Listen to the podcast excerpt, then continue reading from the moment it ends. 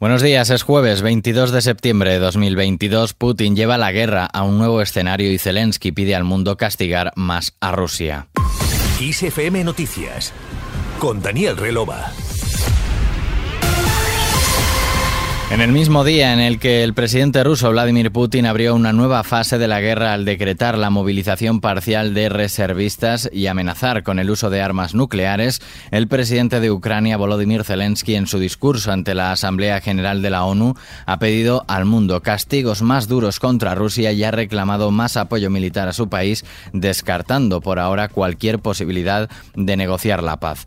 Tras los anuncios de Putin que llegan en medio de una importante contraofensiva ucraniana, ucraniana se han sucedido numerosas protestas en más de una treintena de ciudades del país convocadas por un movimiento pacifista y que se han saldado con más de mil personas detenidas por ahora. Por otro lado, Zelensky ha informado sobre el intercambio de prisioneros ucranianos por el político prorruso Víctor Medvedchuk. Cambiamos un fanático de Rusia por 200 guerreros. Es un buen resultado, ha dicho el presidente ucraniano en su habitual discurso vespertino. Estos últimos acontecimientos han marcado la segunda jornada de reuniones en Nueva York de los líderes internacionales en Naciones Unidas. El jefe de la diplomacia europea, Josep Borrell, ha convocado a los ministros de Exteriores de la Unión Europea para discutir más sanciones contra Rusia. El riesgo de un accidente nuclear no es despreciable, es lo que nos dice la Agencia Internacional de la Energía Atómica, y ahora nos dice Putin que está dispuesto a utilizar todas las armas a su alcance y hoy los ministros van a discutir la reacción europea, pero ciertamente vamos a insistir en las medidas que hemos tomado de apoyo militar, de presión económica, con sanciones sobre Rusia y de acción eh, diplomática internacional. Borrell intervendrá este jueves en una reunión ministerial del Consejo de Seguridad de Naciones Unidas sobre Ucrania, en la que se espera la participación, entre otros, del jefe de la diplomacia rusa, Sergei Lavrov. Preguntado sobre si prevé reunirse con él durante su estancia en Nueva York, el alto representante de la Unión Europea para Asuntos Exteriores y Política de Seguridad ha dicho que por ahora no tiene planes de hacerlo. Por su parte, el presidente del gobierno español, Pedro Sánchez, ha condenado los referendos en las autopropagadas proclamadas repúblicas populares de Donetsk y Lugansk en la región ucraniana del Donbass y ha calificado de huida hacia adelante el anuncio de Putin. Y esta mañana Putin ha dado además un paso más en la huida hacia adelante, haciendo nuevas declaraciones que son totalmente inadmisibles. Siempre vamos a apoyar la independencia, la soberanía y la integridad territorial de quien es hoy el agredido que es Ucrania. Y sabemos también que entramos ahora en una fase mucho más crítica, que es cuando el agresor se da cuenta de que va perdiendo la contienda. Por ello, Sánchez ha defendido que en esta nueva fase de la guerra que se abre es más necesaria que nunca la unidad.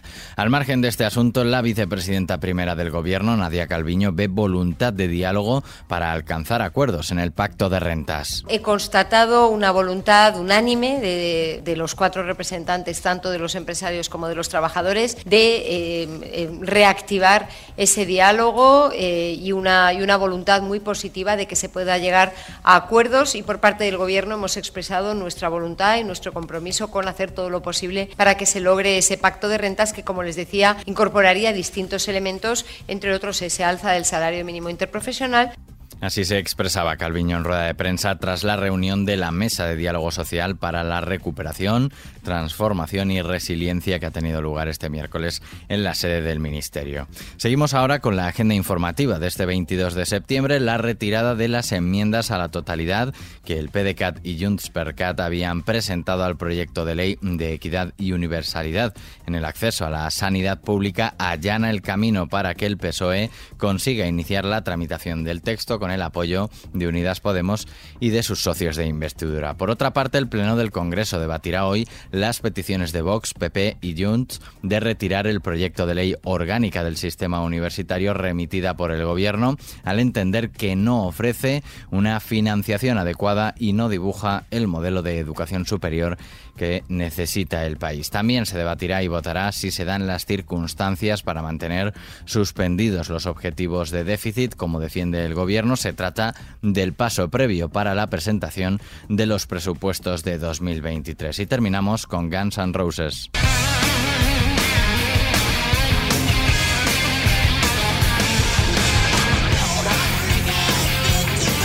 Guns N' Roses ha anunciado la reedición de los dos álbumes de Use Your Illusion de 1991 y que contará con extras, un total de 97 temas, de los cuales 63 son inéditos entre pistas, demos y vídeos nunca vistos antes. El lanzamiento será el próximo 11 de noviembre y estará disponibles en varios formatos. Para ir haciendo boca, Guns N' Roses ha publicado esta versión en directo de You Could Be Mine desde Nueva York que escuchas y que puedes ver también en nuestra web kissfm.es. Con la banda estadounidense cerramos este podcast de KissFM Noticias.